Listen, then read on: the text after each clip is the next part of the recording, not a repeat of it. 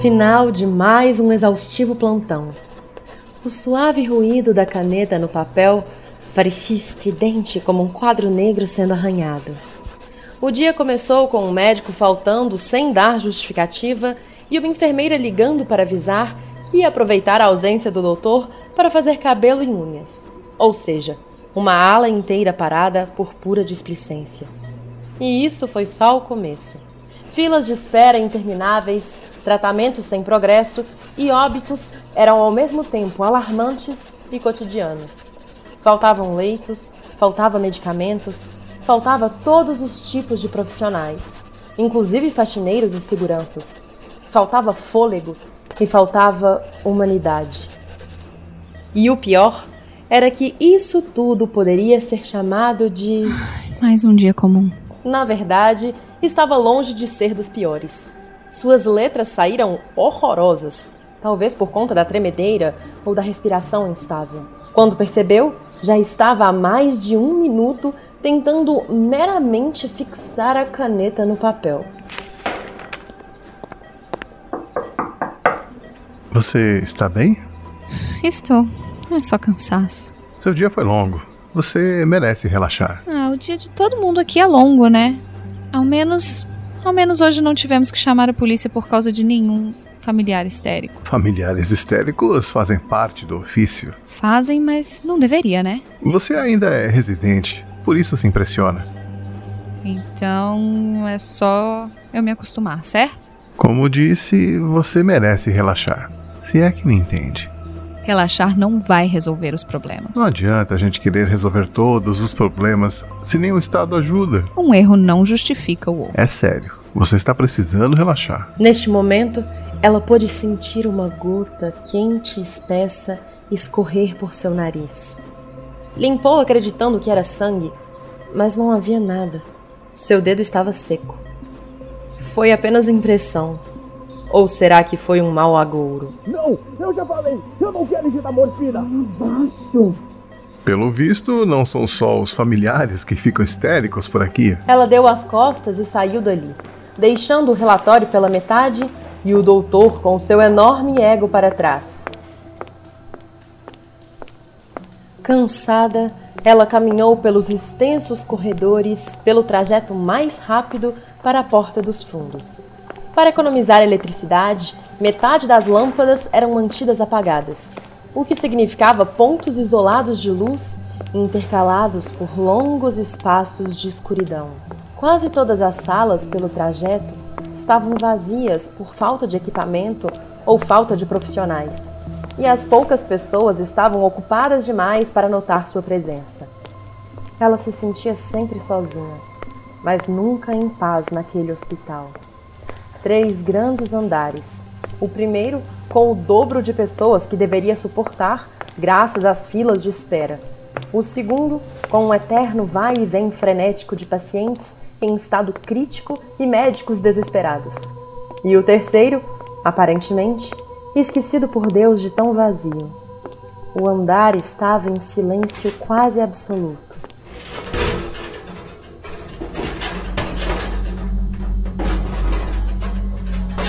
Ela deveria apenas seguir em frente.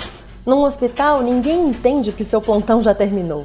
Portanto, é melhor não fazer contato visual para não pedirem ajuda. Ainda assim, não conseguiu desgrudar os olhos da porta aberta da sala de onde saiu o rangido. Desacelerou os passos e estreitou os olhos para enxergar melhor nas sombras enquanto passava. E viu uma sala vazia exceto por uma cadeira de rodas tombada, com uma das rodas girando lentamente. Ela não ouvira a cadeira caindo, então por que a roda estava girando? E quem provocou aquilo? Aquilo não fazia sentido. A falta de lógica lhe aguçou algum instinto inquieto.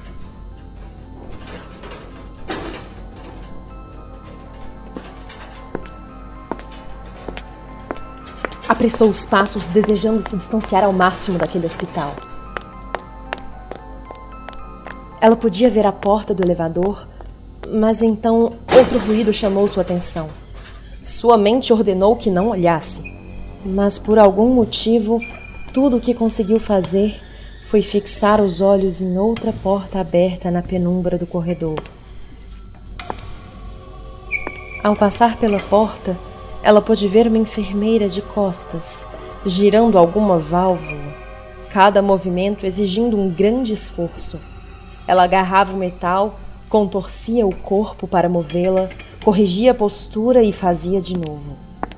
Rítmico, incessante, doloroso. Por quanto tempo ela estava ali? Ela nunca havia notado aquela sala antes, mas como?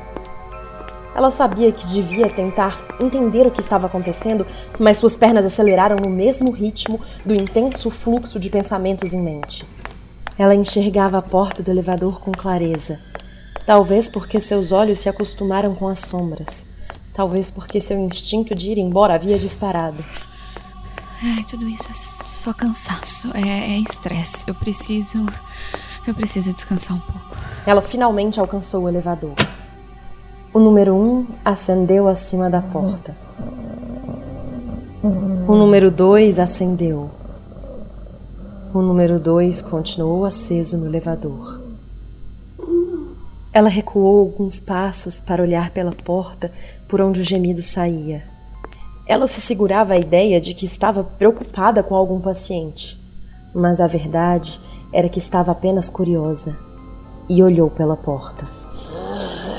Não havia nenhum paciente, apenas uma maca vazia, manchada de rubro, e uma enfermeira uniformizada com as duas mãos em cima da mancha. Seu corpo intercalava entre tremer e ter espasmos. A cabeça vibrava como um tique nervoso, ou talvez perturbada pelos pensamentos. Você está bem? Ela se virou, mas não tinha rosto. Sua face era apenas uma massa pálida, sem cavidades ou relevos. Inexpressiva, inócua. Possuía um bisturi na mão direita. Estava sujo, mas seco. Não parecia poeira, parecia sangue coagulado. Ela deu um passo trêmulo em direção à médica.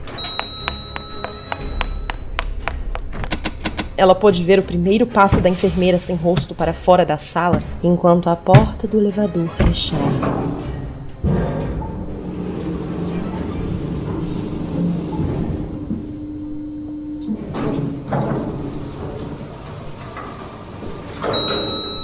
Assim que chegou ao primeiro andar, ela caminhou diretamente para a porta dos fundos, com os olhos fixos no chão, tentando ao máximo esvaziar a mente.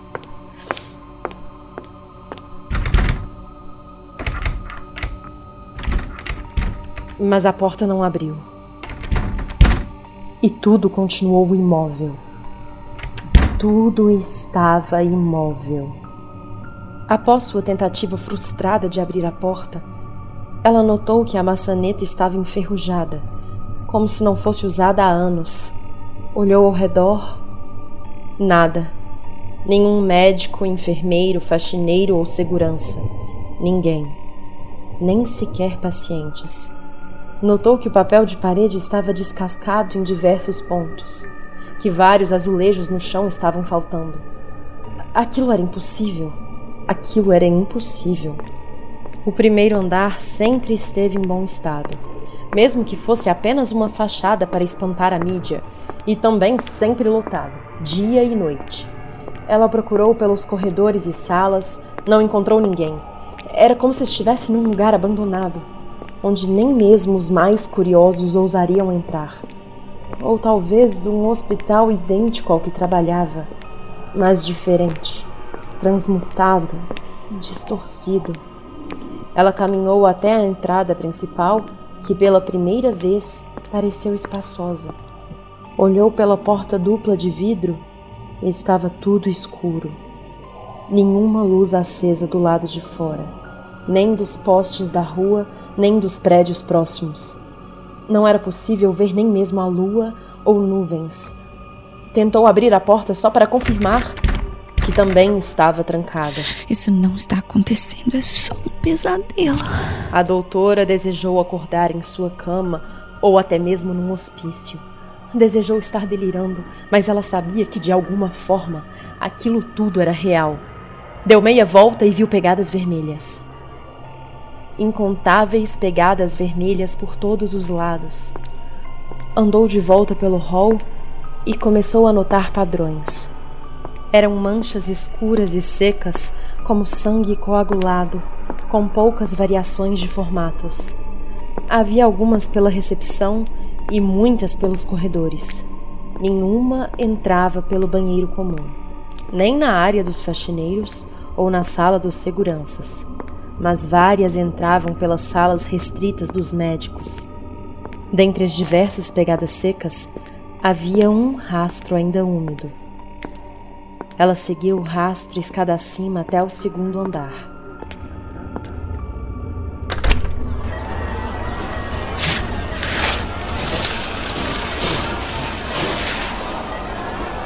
As lâmpadas estavam todas acesas e brilhando, como se estivessem prestes a estourar, mas continuavam firmes. As paredes estavam completamente descascadas. O chão quase não tinha azulejos. Pegadas de sangue coagulado dominavam o solo. Como se não bastasse, marcas de mãos na mesma cor maculavam alguns pontos específicos, como batentes de portas e o chão na entrada dos quartos. Algumas pareciam ter lutado para não entrar, outras pareciam ter rastejado tentando sair. Mas não havia ninguém. Apenas macas, cadeiras de roda e inúmeros instrumentos hospitalares tudo abandonado. As pegadas úmidas continuavam. Ela apenas a seguiu, como se não tivesse escolha.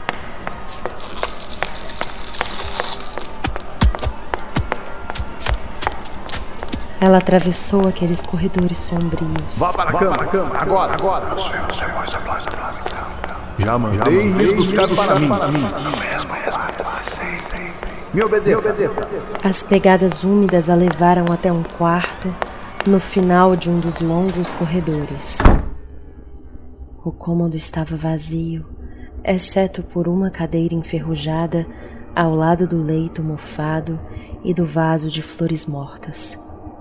Simplesmente não havia papel de parede ou azulejo no chão, como se o quarto fosse apenas uma carcaça esquecida morfina. O fedor de morfina impregnava o ambiente, anulando qualquer outro cheiro que pudesse sair de tanto material estragado naquele ambiente. Ela observou o leito. Manchas escuras de mofo se acumulavam no centro e pintas vermelhas salpicavam o travesseiro. As memórias fizeram uma lágrima escorrer pelos seus olhos. Aquele era o quarto que a traumatizara, que tornara-se sua penitência, seu confessionário. Já aconteceu tantas vezes que eu já estou perdendo as contas. No começo eu lembrava de cada caso, cada lesão, cada nome. Agora já são tantos. Já são tantos que eu nem consigo mais lembrar seus rostos. As lembranças vieram como um mar em ressaca dentro de sua mente. Gabriel, Gabriel. O nome do primeiro menino era Gabriel. Ele havia sofrido um acidente de carro, quebrado alguns ossos, mas estava estável. A cirurgia mais delicada foi nas mãos. Os cirurgiões disseram que foi um sucesso, mas estava óbvio que foi um desastre. Estava tudo errado, tudo muito longe do que eu estudei na faculdade. As mãos do menino ficaram todas remendadas. Ele nunca mais recuperaria toda a mobilidade. Os pais, os pais ficaram satisfeitos porque o menino teria uma vida normal, mas ele queria ser pianista. Pianista. Impossível. Simplesmente impossível. Eu notei que o Dr. Barreto não estava normal durante a operação. Mas eu não sabia de nada ainda. Uma gota de lágrima caiu de seus olhos e maculou a poça rubra aos seus pés. Tainá.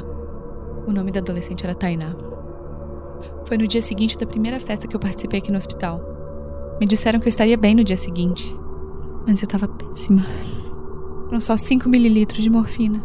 Disseram que era normal, que é a dose básica, que é comum receitar 10 mililitros para o paciente. Só injetar 5 e guardar o resto para mais tarde. Alguns colegas usaram 20 logo na primeira vez e riram de mim por usar só 5. Teve médico usando até ópio. Eu tava podre dia seguinte. Uma colega esteve na festa, receitou um remédio para paciente. Fui lá e apliquei. Eu devia ter conferido, eu devia ter conferido. A menina quase morreu com o remédio errado. Viveu por pouco e teve uma sequela. Ela perdeu quase todo o olfato. Ela estava prestando vestibular para gastronomia. Ela queria ser chefe de cozinha. Nós arruinamos a vida dela. O último nome que me lembro foi mês passado. Alexandre. Era uma operação simples. Eu avisei que o anestesista estava sem condições. Eu avisei. Eu avisei. Disseram que eu tava paranoica porque eu tinha injetado também. Morfina não deixa ninguém paranoico, eles sabem. O anestesista tinha usado o dobro do que eu. Sei nem como ele ainda tava de pé. Ele fez tudo errado. O rapaz ficou praticamente cego. Ele estava estudando para ser piloto. Mas que inferno! O leito mofado parecia paradoxalmente apático e reconfortante diante daquelas confissões. Ela continuava sem entender o que estava acontecendo, mas sentia que merecia. Toda semana, no mínimo, uma vida é arruinada aqui dentro. Eu tentei lembrar todos os nomes, jurando que nunca mais ia deixar isso acontecer. Mas são tantos. São tantos que é impossível, eu já até esqueci a quantidade. E os outros continuam fingindo que está tudo bem, que isso é banal. As festas continuam, os plantões cheios de dopados continuam, as mutilações continuam. Eu continuo, eu continuo participando de tudo isso.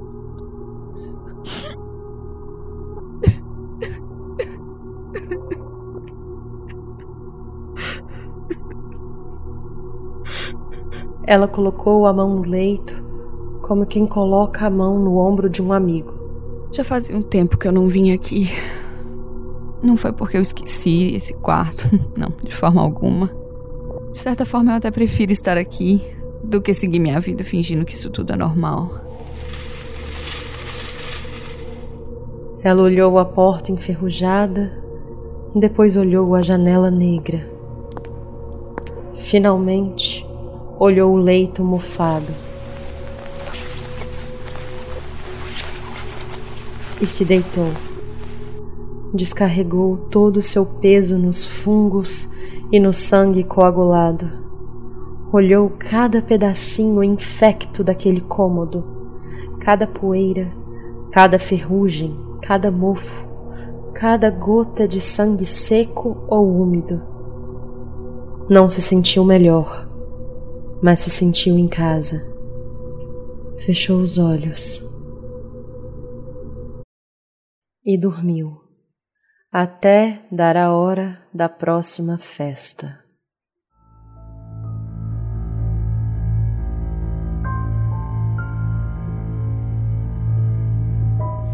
Sem Amanhã é o conto criado pelo Bernardo Stamato, do Mochileiros do Multiverso e escritor da saga A Era do Abismo roteiro adaptado pela Bianca Ribeiro e o Léo Rodrigues do podcast Pro Esporte.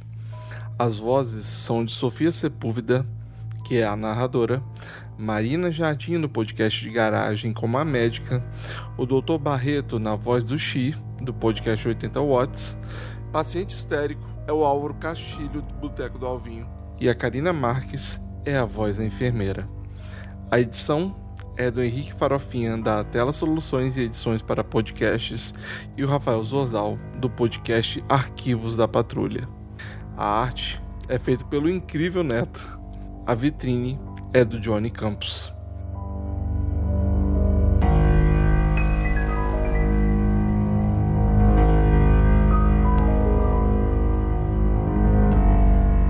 Contos Fatais é uma iniciativa do Fatal Erro Nerd e em breve traremos mais contos para o podcast. Esse conto iria encerrar o Oct Special, mês dedicado ao terror desse programa, mas como ocorreram alguns problemas durante essa última semana, eles serão lançados na primeira semana de novembro. Espero que tenham gostado e deixe seu feedback nas nossas redes sociais, arroba no Twitter e no Instagram. As redes sociais e os devidos podcasts do pessoal que participou desse conto estarão aqui na descrição do podcast. Até mais.